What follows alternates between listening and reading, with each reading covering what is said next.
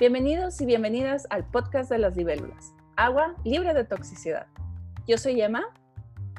Y hola, ¿qué tal? Yo soy Sara y este es un podcast de emisión semanal que está dirigido a cualquier persona que haya sobrevivido o esté viviendo abuso emocional o de tipo narcisista.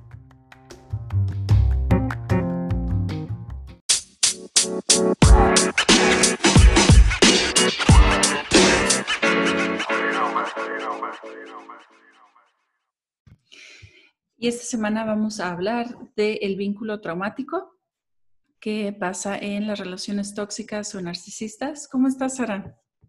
Hola, ¿qué tal, Emma? ¿Cómo están todos?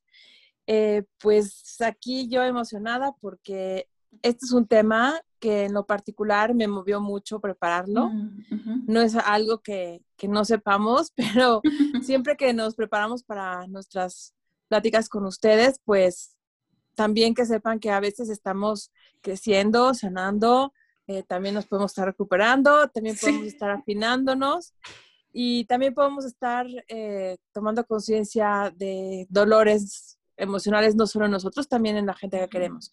Entonces, bueno, el tema de hoy es muy importante, es, una, es otra forma de abordar lo que en este programa hacemos y es sobre el vínculo traumático.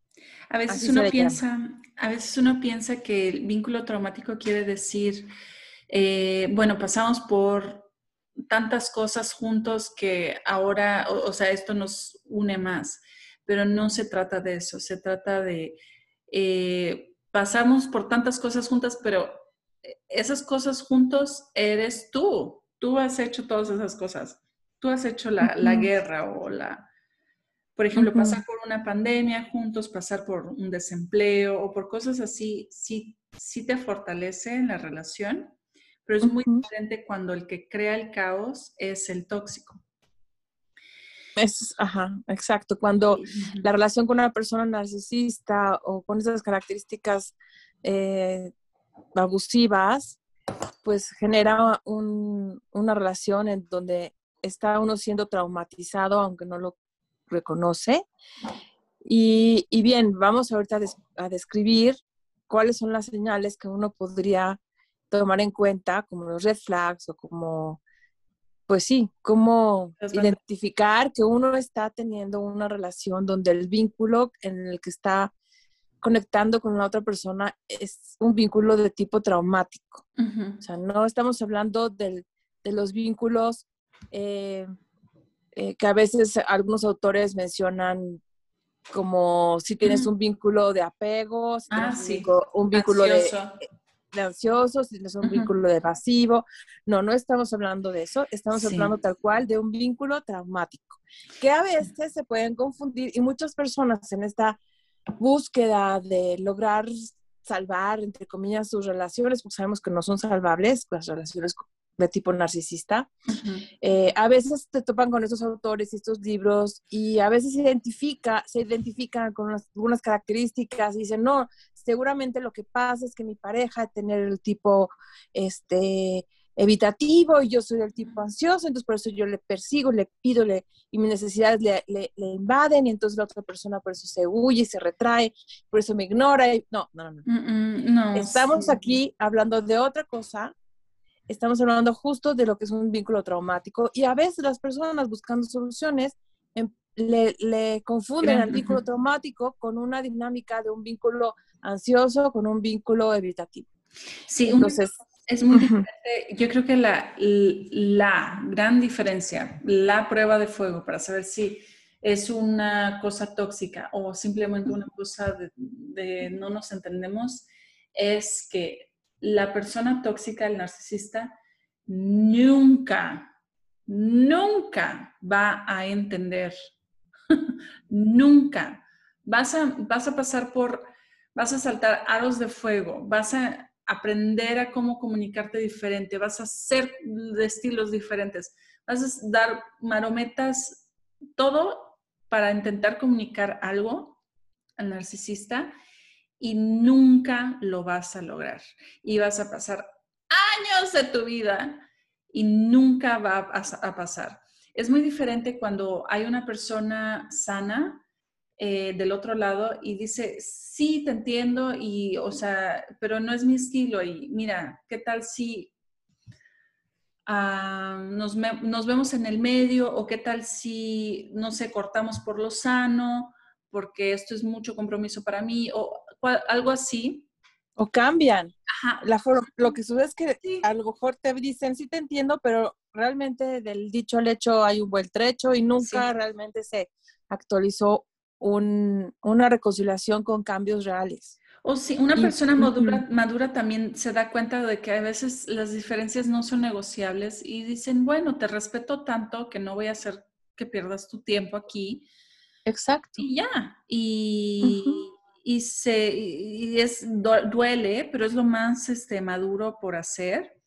O, por ejemplo, y eso puede suceder hasta en familias, por ejemplo, una madre súper religiosa que quiere que su hijo sea religioso, simplemente puede ver que, bueno, pues es que esto no va a pasar. Entonces, no mezclan religión en su relación. Y de cierta forma cortaron, entre comillas, pero eso permite que se lleven bien. totalmente. Por no meterse en ese asunto. Claro, sí. Se respetan las diferencias. y eventualmente, conforme va sanando una relación de, digamos, que tiene su base sólida en, una, en una empatía real, mutua, y en una reciprocidad, y una reciprocidad real, eventualmente las diferencias se van a acabar celebrando. Sí. Créeme. Sí. es cierto. Eventualmente sí.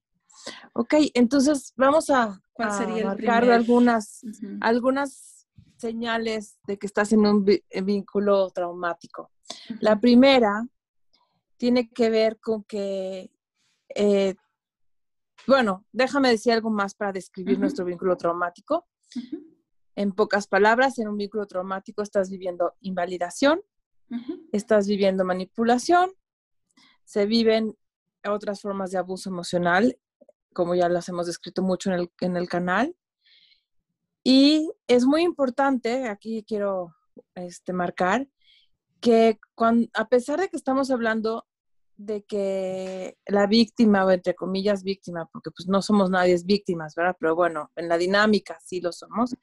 La víctima cuando está en una situación este, inconsciente de lo que está viviendo por la manipulación y demás, eh, está viviendo este trauma en, el vínculo, está viviendo un vínculo traumático que lo está, lo está afectando, lo está carcomiendo, lo está, le está metiendo toxicidad, toxicidad como si se tratara de, de energía de una bomba atómica, ¿no? O sea, lo está deshaciendo.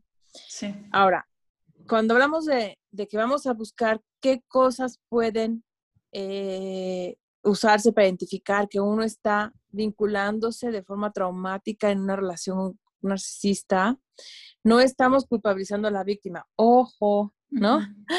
Porque hay algunos autores que cuando hablan de codependencia, que cuando hablan de, eh, de, de sí, de, sí, de con narcisismo, cuando hablan de complementarios, cuando hablan de los que tienen vínculo traumático y se relacionan a través de un vínculo traumático, pareciera que están recargando la responsabilidad del sufrimiento sobre la víctima, pero no es así.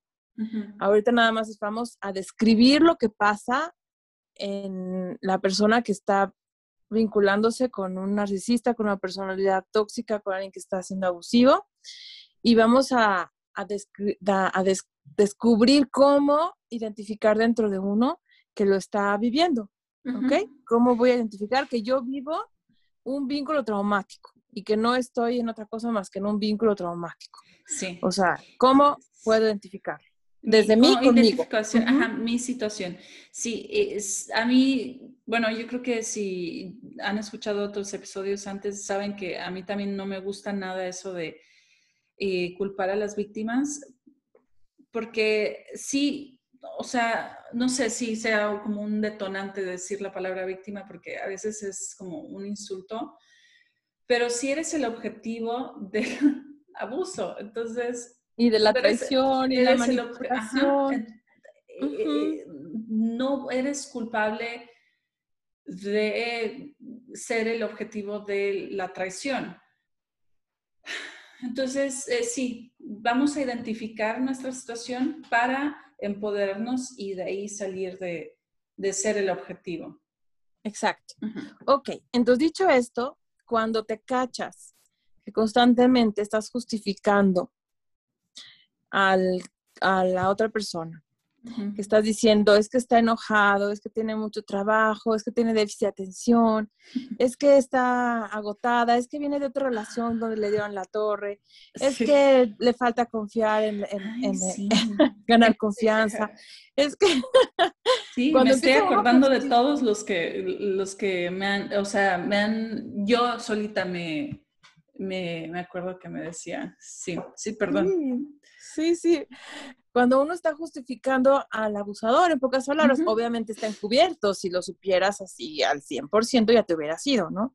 Pero cuando estás justificando a la otra parte, precisamente por esta disonancia cognitiva donde no puedes integrar su lado oscuro con su lado, entre comillas, positivo, lo, lo, bonito que te hace sentir a veces, con lo mal que te hace sentir en otras ocasiones, estás en disonancia y entonces estás justificando y bueno, así se te pueden ir años, ¿no? O sea, puedes, puedes pasar de una crisis a otra y decir que el otro está sufriendo, o simplemente puedes decir que la otra persona tiene su, su, sus secuelas de la infancia, o puedes decir que la otra persona en el fondo es buena o es buena, pero lo que pasa es que está lastimada, lo que tú quieras. O puedes te voy a decir, hay gente que incluso llega a justificarlos tanto que llegan a decir, es que es mi culpa, yo lo pongo de malas, es que es mi culpa, yo le, yo le molesto, es que es mi culpa porque yo no hago lo que me pide, es que es mi culpa porque yo soy muy rígido, es mi culpa porque yo soy yo. Soy muy contestona, ajá. soy muy contestona, o sea, ¿para qué lo busco? ¿Para qué la busco? Si ya sé que está tenso, tensa. Eso me, decían, me decía mucho mi ex esposo, que era muy, ya no me acuerdo qué palabra usaba, pero era como contestona y qué eh, condescendiente, condescendiente era esa forma de describirme, o sea, que se supone que no te debo de contestar. Entonces, ¿es esto un regaño de una figura paterna a una niña? ¿O quieres un monólogo o no quieres que te conteste? Entonces, ¿qué te parece si miras esta foto mía y yo me voy mientras hablas? Porque ¿de qué se trata esto? Claro. Es una, eh, eh, sí, eh, ellos a veces te implantan como que... Soy víctima, tengo problemas. ¿no? O es tu culpa. O es la culpa de la mamá, de la suegra, de la hermana, del hermano, del socio, del tío. yo me acuerdo que cuando estábamos, éramos novios, mi ex esposo y yo, él era muy celoso porque sus ex novias le pusieron el cuerno. Y ahora ya con más edad pienso, bueno, ¿y qué? O sea, yo tengo que pagar como karma o qué? Ve a terapia y luego me hablas, o sea, ¿qué onda? Claro. Y también, y esto también sentía que iba de una crisis en otra. Siempre había una crisis. Y cuando se terminara esa crisis, y siento que eso también es un juego mental de ellos que ya, te lo prometo, cuando resolvamos esta crisis vamos a estar bien y vamos a estar felices. Ah, es que esa es la siguiente. Ah, la siguiente es creer las promesas del futuro. Ah, la siguiente es que uno está esperanzado, esperanzada en que estas, estas situaciones tan difíciles se van a quitar. ¿No? O sea, crees lo que te dice el narciso o la narcisa de que esto va a cambiar, de que va a sanar, de que va a, ser, va a tomar decisiones diferentes, de que por fin van a hacer lo que tengan que hacer que estás pidiendo, ¿no? O lo que sea que requiere la situación, porque a veces uno ya ni pide nada, pero, pero es evidente que no se puede seguir y aún así se siguen por años, porque la otra persona dice, sí, ya voy a hablar con mi mamá, ¿no? Sí, ya le voy a decir que no se meta. Sí, ya te entendí. No, sí, no, pero ¿qué crees? Sí, ¿Cómo no va a venir a vivir con nosotros si, si la verdad es que ni modo que esté lejos, ¿no? O sea, el COVID, imagínate, ¿no? O sea, y, y trae a la suegra y a la mitad de la relación, ¿no? Entonces, para triangular a la persona, además, ¿no? Para hacer complot ahí entre dos narcisos, ¿no? Uno más obvio que el otro. Sí. Entonces, ¿qué te voy a decir? Es un buen las creencias, las creencias en las promesas del futuro, de que todo va a estar bien, ¿no? O sea, cuando, mira, he oído de todas, cuando voy a ir a terapia y dejaré eh, a, a, mi ex, ¿no? Cuando voy a ir a terapia y dejaré la droga, cuando voy a ir a Alcohólicos Anónimos y ya volveré a estar sobrio, cuando cambie de trabajo, cuando este negocio por fin funcione, cuando, no sé, cuando tú me entiendas, ¿no? También, ¿no? Hasta que tú cambies, yo voy a estar tranquilo, porque tú, tú no has madurado, tú eres una niña, tú eres un inmaduro, tú, eres muy needy.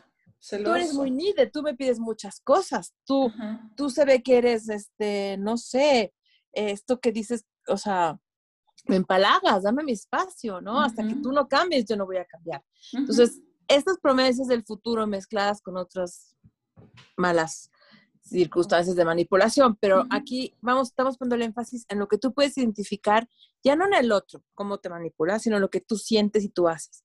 Si tú, si tú justificas al otro constantemente, si tú crees en las promesas del futuro y siempre hay como un futuro que te, que te anime a seguir una posibilidad de cambio, aguas. Esas dos son señales de que estás en un vínculo traumático. Y vamos por la tercera. Este, yo quiero ah, nada más decir algo sobre esto de, vivir en la esperanza. Eso es definitivamente una señal de que no estás en el lugar correcto. Cuando siempre te estás, ¿cómo se dice? Desconectando de tu realidad para estar en otro lado. Cuando estás en un trabajo y, y empiezas a soñar en el futuro trabajo, eh, cuando las cosas, cuando esto se termine, cuando esto se solucione, cuando este compañero se vaya, o en una relación, cuando por fin sea el socio, por fin, no sé, le den... Cuando nos vayamos de vacaciones. Cuando Los niños así a veces también lo ven. Por más de una situación, es ya, es crónico yo siento. Cuando no es, cuando es más de una situación, es crónico y hay que, hay que irse. en un eh, vínculo sano, solucionas el problema en el presente. Sí. Perdón, no, sí. no, no necesitas solucionarlo en el futuro. No, no, no, es real, no es real. Lo solucionas en el mm, presente. Sí, o sea, las circunstancias externas que queremos que cambien y que nos vamos a unir para transformarlas, y para las cuales generaremos un plan e iremos mm, intentando hacer los pasos correspondientes y, y, si falla, pues haremos el plan B o el plan C, pero estamos juntos en esto y vamos modificando nuestra realidad juntos. Eso es muy diferente a deja que yo, deja que se dé esta circunstancia para que yo entonces te responda, para que, yo entonces te escuche, para que yo entonces te trate bien, para que yo entonces te eh, fluya contigo, para que entonces ya podamos ser felices, para que, o sea, eso es un vínculo traumático.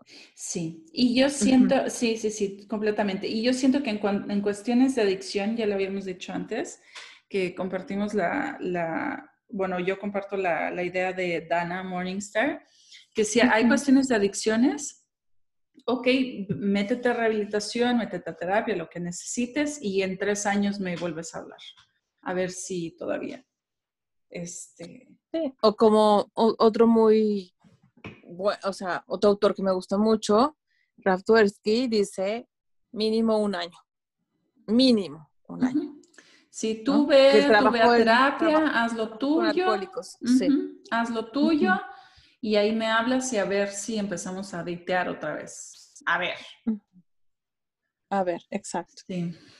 Pero bueno, entonces eso de la creer, creer las promesas del futuro es otra señal de que algo no está bien en el vínculo estás viviendo un vínculo traumático, porque se soluciona en el presente. Sí. La tercera, eh, hay como una repetición, una compulsión.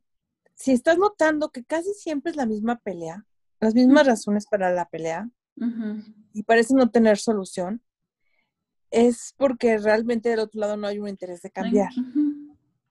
Pero uno pues no se da cuenta por todas las promesas, por las justificaciones, entonces uno está ahí en el, en el círculo vicioso de la violencia emocional. Y también lo que uno hace este, para intentar salvar la, la, relación es decir, bueno, tal vez yo soy el problema. Si tanto, o sea, me he topado con esto, yo soy el problema, entonces yo voy a cambiar. Y entonces uno empieza a contorsionarse para adaptarse a las necesidades del narcisista, pero eso es Sentencia de muerte. O sea, vas a desaparecer como ser humano, como individuo y... Completamente. Sí. sí. de hecho, eso nos va a conectar más adelante con otro punto, pero este, que va a ser el de, de que te sobreadaptas a la otra persona, justo, ¿no? Y bueno, ahorita para ir en orden con mi apunte, el cuarto es, si te cachas que que, no puedes decir qué es lo positivo en tu relación por lo que te quedas o qué es lo que buscas en una relación que encontraste en esta. Por ejemplo, una persona sana sabe que cuando está buscando una relación, dice, mira, yo busco empatía, busco reciprocidad afectiva, busco compañerismo, busco, yo qué sé, este, complicidad, buen humor, eh, busco lealtad, busco eh, respeto, busco amor, busco incondicionalidad en, en cuanto a, a, quien yo soy, ¿no? O sea, aceptación incondicional de mi persona, busco que celebren mis celebremos mutuamente las diferencias.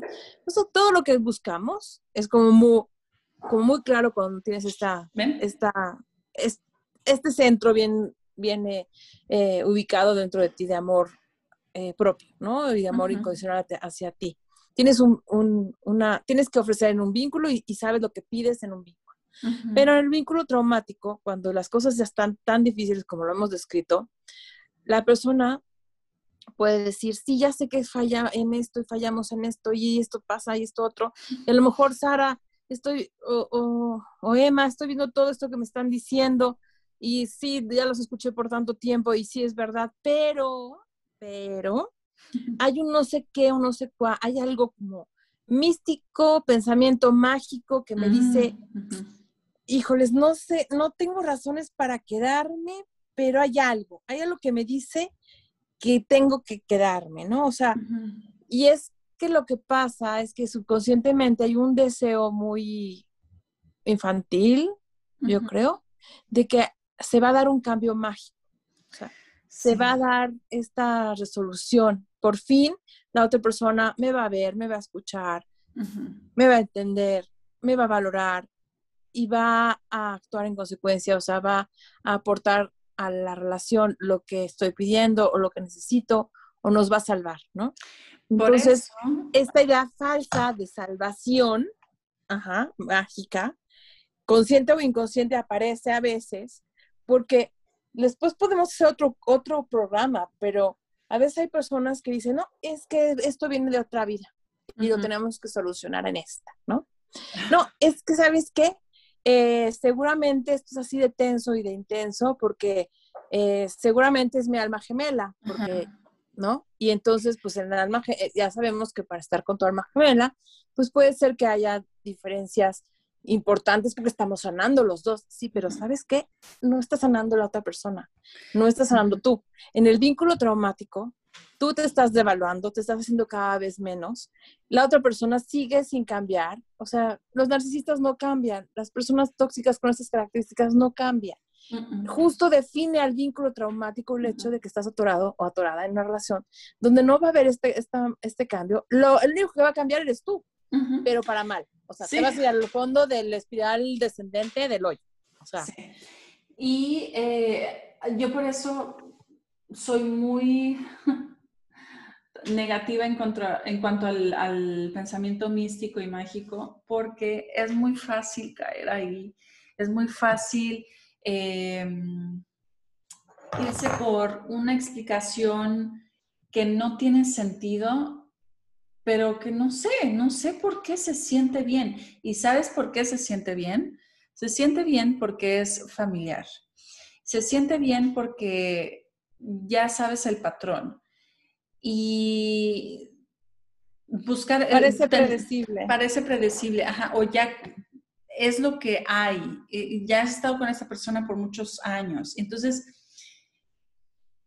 el cerebro no le gusta eh, no saber cuál es el patrón o lo desconocido. Entonces, eh, es, se siente muy peligroso salirse del patrón y siempre repito el estudio de, del libro de Pamela Regan, que mm, ella dice que lo que nosotros confundimos o definimos como, uy, es que tenemos química, desde la primera cita había química, son patrones reconocibles.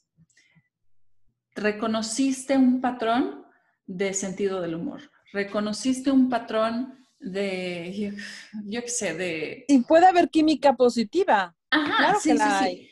Pero por eso te tienes que... Pero también está la otra, del vínculo traumático. Exacto. Entonces, por eso te tienes que rodear de gente positiva y que no, si por alguna razón te recordó a ese familiar narcisista, a esa expareja narcisista, no, no, no es buena señal. Eh, aunque no haya mostrado nada de sus verdaderas cartas, lo mejor es que corras. Sí, pero también en este punto de lo mágico puede darse este, este juego donde el narcisista parece que te salvó, ¿no? O sea, mm. venías saliendo de una relación difícil o, tus papás estaban divorciando o estabas quebrando el negocio o lo que sea que te haya pasado. ¿No? Y como persona empática valoras mucho cuando llega alguien y aparentemente te echó la mano, te ayudó, te apoyó.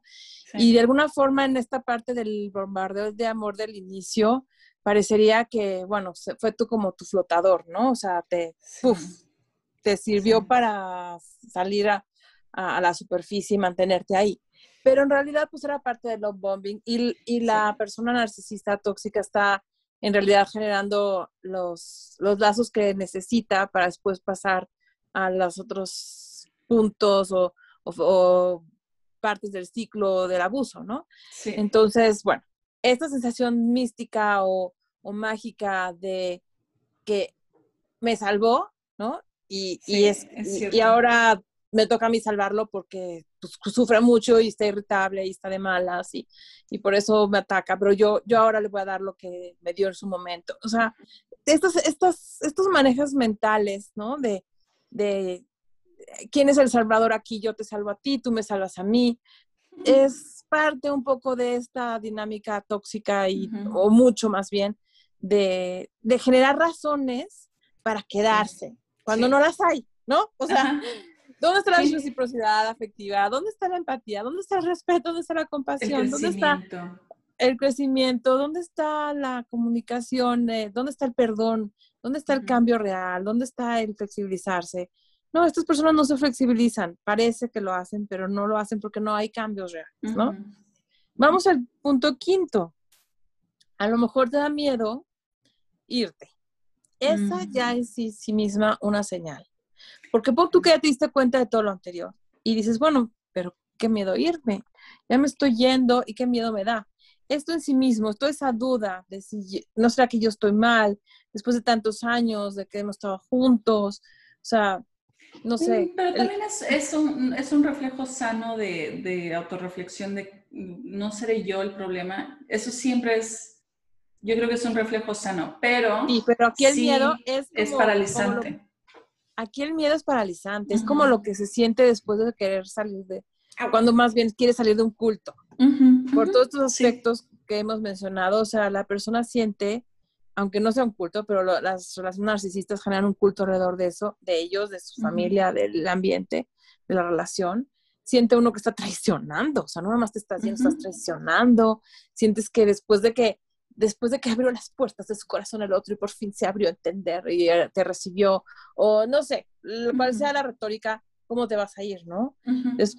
Em, no sé, hay como toda esta sensación también de que a lo mejor ya te adaptaste tanto al otro o a la otra persona, a la relación, que ya no sabes ser tú afuera, ya no sabes ni quién eres, ya no te acuerdas ni, ni, ni, ni, ni de quién ni quién eres, y también además te genera una desesperanza aprendida que ya lo platicamos, de que, bueno, ¿quién dice que va a haber una relación que no sea así, no? O sea, sí, exacto. Eso es, eso es muy popular y todo el mundo, yo creo que después de una relación narcisista dice eso, de que, bueno, es que esto va, eso es lo normal. Y por eso hay, hay, mujeres, pasa mucho con las mujeres que dicen, ya, malditos hombres, todos son basura, y ya nunca más salen. O sabes también qué pasa cuando tienes un vínculo traumático, a lo mejor no fue el original, a lo mejor el original fue con tus padres o con una primer pareja, una primer, un primer matrimonio, o, o a veces ya llevas varias parejas, ¿no? O sea, puede ser que el primero golpeaba, el segundo era alcohólico, el tercero ya no golpeaba, no era alcohólico, pero era emocionalmente abusivo. El cuarto a lo mejor y, y pues, era más encubierto y en realidad nada más te minimizaba todo lo que tenía que ver contigo y no te oía. O sea, y en esos, esos procesos de transición, pues ya llevas, la persona puede llevar cuatro vínculos traumáticos, eh, reforzar, o sea, va a ir, ha ido mejor, obvio, a lo mejor ha ido aprendiendo a, a, poner límites a, a, las circunstancias más obvias, pero realmente no, no sabe lo que es una relación sana. Entonces, ya con el último dice, bueno, pero ya no me pega, ya no es alcohólico, ya este, no trata bien a los niños, eh, no sé, por lo menos a veces echa sus chascarrillos cuando si está de buenas y yo me porto bien y me acomodo y ya hago todo lo que tengo que hacer y no expreso que yo necesito algo, el otro hasta, está, hasta la pasamos bien, ¿no? O sea, si me nulifico lo suficiente y me sobradando lo suficiente, igual y hasta la podemos llevar bastante bien. Y al fin y a cuentas, pues igual ni, lo veo ni la veo casi, ¿no? O sea, entonces, pues ya me aguanto el fin de semana o me aguanto para las vacaciones, pues nos aguantamos también allí, no sé, ¿no? Entonces, ¿sabes qué? Así se, se queda la gente ahí y se pueden quedar una vida. Sí, se queda una vida. Sí, por este miedo a irse, porque tampoco creen que hay lo que va a haber afuera, ¿no? Sí. Tampoco tienen la posibilidad. Por eso estamos haciendo este, este podcast y este, y este programa, porque si estás cachándote que justificas, que te crees las promesas del futuro, que caes en la repetición, la compulsión, las peleas son siempre son lo mismo. Si el otro realmente no cambia porque no te lo demuestra, si tú estás ligado o ligada por un tema como, como de que no sé por qué sigo aquí, pero aquí estoy, y, y encuentras o encontraste en el pasado razones casi como de tipo mágico o de pensamiento como de, de, mágico tal cual, o sea, o místico para quedarte, cuando las razones obvias racionales no, está, no, no, no estaban ahí, ¿no? y, y, bueno, si te caches con este miedo a irte porque ya no sabes, no crees en un futuro, no crees en ti, entonces estás en un vínculo traumático. Sí. Eh, sí, y eh, sí, eh, es una buena herramienta para empezar a, a despertarnos de nuestra situación y poder ver con claridad en dónde estamos parados y con quién estamos rodeados. Em, por eso sí, me gustaría que entremos en más, más en profundidad en este tema en, la siguiente, en el siguiente episodio. Con Tenemos todavía más señales, ¿no? Que las voy a mencionar para si nada más te topaste con este episodio, aunque entremos en ellas más a fondo después pero ya mencionamos que te sobreadaptas, te conviertes en una especie de asistente personal, o sea, todo lo que la otra persona quiere o pide lo haces porque pues pareciera que eso calma las aguas y, que fluye mejor la relación, pero esto ya es una señal de que estás en un vínculo traumático porque no tendría que ser así. La otra es que escondes tus sentimientos y necesidades, hay un miedo a ser vulnerable, pero no es porque tú seas un cobarde o eres una, o, eres o seas una miedosa, sino porque probablemente vas a salir lastimado y sí, así sucede en los vínculos traumáticos. Entonces, eh, la, la, devastación personal pues la llevas solo y en silencio y, y, caminas sobre el vínculo, sobre cáscaras de huevo, ¿no? O sea, no te expresas, no eres, te cuidas de no, de no hacer ruido, ¿no? Y la última por hoy sería la de la de estar racionalizando todo lo que te pasa y a tus amistades y, a, ti contigo mismo, o contigo misma, eh, aunque hay patrones, no los quieres ver, los ocultas, y si alguien los señala, lo justificas, lo racionalizas, eh, porque en el fondo sabes que esto no se ve bien, si tú hablaras de lo que pasa en tu relación, ¿no? O sea, sabes que no se ve bien, sabes que algo no está bien, y, te daría miedo que el, que el, que el entorno se diera cuenta o te preguntara, a veces te aíslas, a veces cambias el tema, no hablas de tu relación con tus mejores amigas, en lo absoluto no llevas, o sea, dicho nada en años, ¿no? Y, me ha pasado que gente que, que se separa o se divorcia, de pronto sus parientes no entienden qué sucedió ahí, pues porque nunca, nunca se les dejó ver lo que pasaba dentro de la relación. Jamás pensaron que el cuñado hubiera sido este parte del sufrimiento de, su hermana, de su hermano, como sea, ¿no? Su amigo, su amiga, ¿no? O sea, porque cuando sí se daban las pláticas, la persona que tiene el vínculo traumático estaba justificando a los ojos de otros, porque finalmente los, la disonancia cognitiva eso hace, ¿no? Que lo justifiques a tus propios ojos. Sí. Bueno, en el siguiente episodio vamos a adentrar más en esos últimos puntos y vamos a dar algunas anécdotas y ejemplos eh, para profundizar un poquito más. Si tienen eh, anécdotas que contarnos, eh, ya saben, está nuestro Instagram y nos pueden escribir. nos encanta escuchar de, de ustedes. Nos vemos la próxima semana. Bye bye. Bye.